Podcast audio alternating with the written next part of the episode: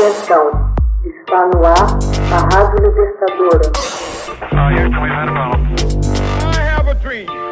Assim sendo, declaro vaga a presidência da República. Começa agora o Hoje na História de Ópera Mundi.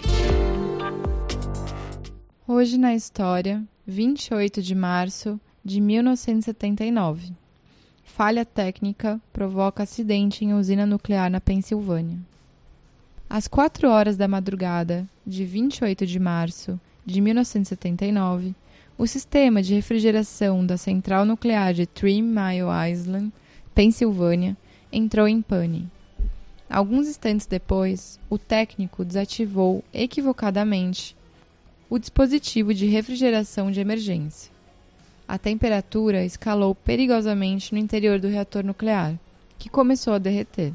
As varetas de urânio se romperam o vapor de água radioativa se acumulou e ameaçava explodir toda a estrutura. Alertadas, as autoridades norte-americanas evacuaram as mulheres grávidas e as crianças de um raio de 8 quilômetros. Um milhão e meio de litros de água seria usada para resfriar o reator e lançada num rio na região. A ameaça de explosão durou vários dias. Foi o mais grave acidente nuclear ocorrido nos Estados Unidos.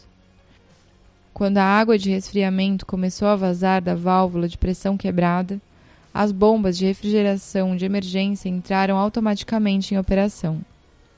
Se o mecanismo fosse mantido funcionando, uma crise maior teria sido evitada.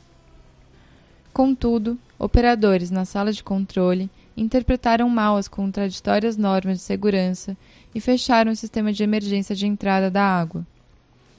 O reator também foi desligado, mas o calor residual do processo de fissão nuclear ainda estava sendo liberado. No começo da manhã, o núcleo do reator No começo da manhã, o núcleo do reator atingiu mais de 2 mil graus Celsius, faltando apenas 550 graus para o derretimento completo num cenário assim. O núcleo se funde e a radiação mortal espalha-se pelas redondezas. Enquanto os operadores da usina lutavam para entender o que estava acontecendo, a água contaminada liberava gases radioativos por toda a usina. Os níveis de radiação, embora não ameaçassem de imediato a vida das pessoas, eram perigosos. Precauções foram tomadas para proteger os operadores. Logo após as oito horas, notícias do acidente passaram a circular. A Metropolitan Edison, empresa responsável pela usina, tentou minimizar a crise, declarando que nenhuma radiação havia sido detectada fora dos limites da usina.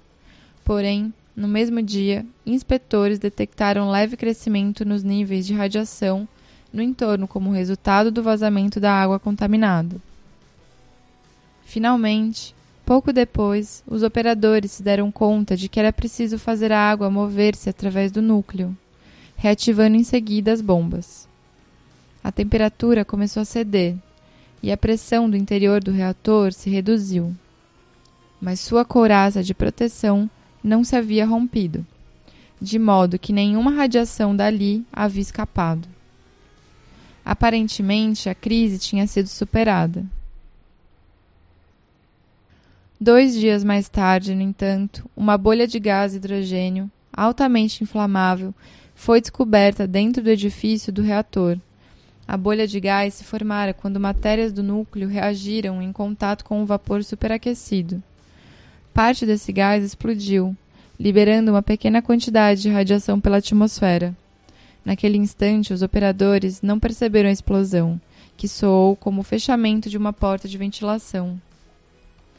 Depois de o escape da radiação ter sido descoberto, as pessoas foram alertadas a permanecer em casa Especialistas não estavam certos se a bolha de hidrogênio poderia provocar uma gigantesca explosão. Como precaução, o governador Torben alertou que as grávidas e as crianças pequenas deveriam afastar-se além de um raio de quilômetros da usina, até segunda ordem. A advertência levou ao pânico na região. Em poucos dias, mais de 100 mil pessoas fugiram para as cidades circunvizinhas.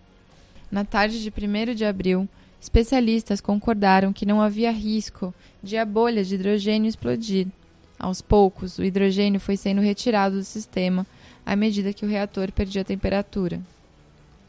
A usina de energia nuclear de Three Mile Island foi construída em 1974 num banco de areia do rio Susquehanna, no estado de Pensilvânia. Em 1978, um segundo reator de tecnologia avançada começou a operar em Three Mile Island e foi saudado por gerar eletricidade barata e confiável numa época de crise de energia. No auge da crise, os trabalhadores ficaram expostos a níveis perigosos de radiação. O acidente minou a confiança da energia nuclear. A unidade 1, que havia sido desligada durante o incidente, só voltou a operar em 1985. A limpeza da unidade 2 prosseguiu até 1990, mas havia sido de tal modo danificada que não pôde voltar a operar. Three Mile Island é considerado o terceiro pior acidente nuclear da história, ficando atrás apenas de Chernobyl, União Soviética, em 1986, e Fukushima, em Japão, em 2011. Hoje na história, texto original de Max Altman, organização de Haroldo Cerávulo, locução Michele Coelho, Edição Laila Manoeli. Você já fez uma assinatura solidária de Opera Mundi? Com 70 centavos por dia, você ajuda a imprensa independente e combativa. Acesse www.operamundi.com.br/apoio.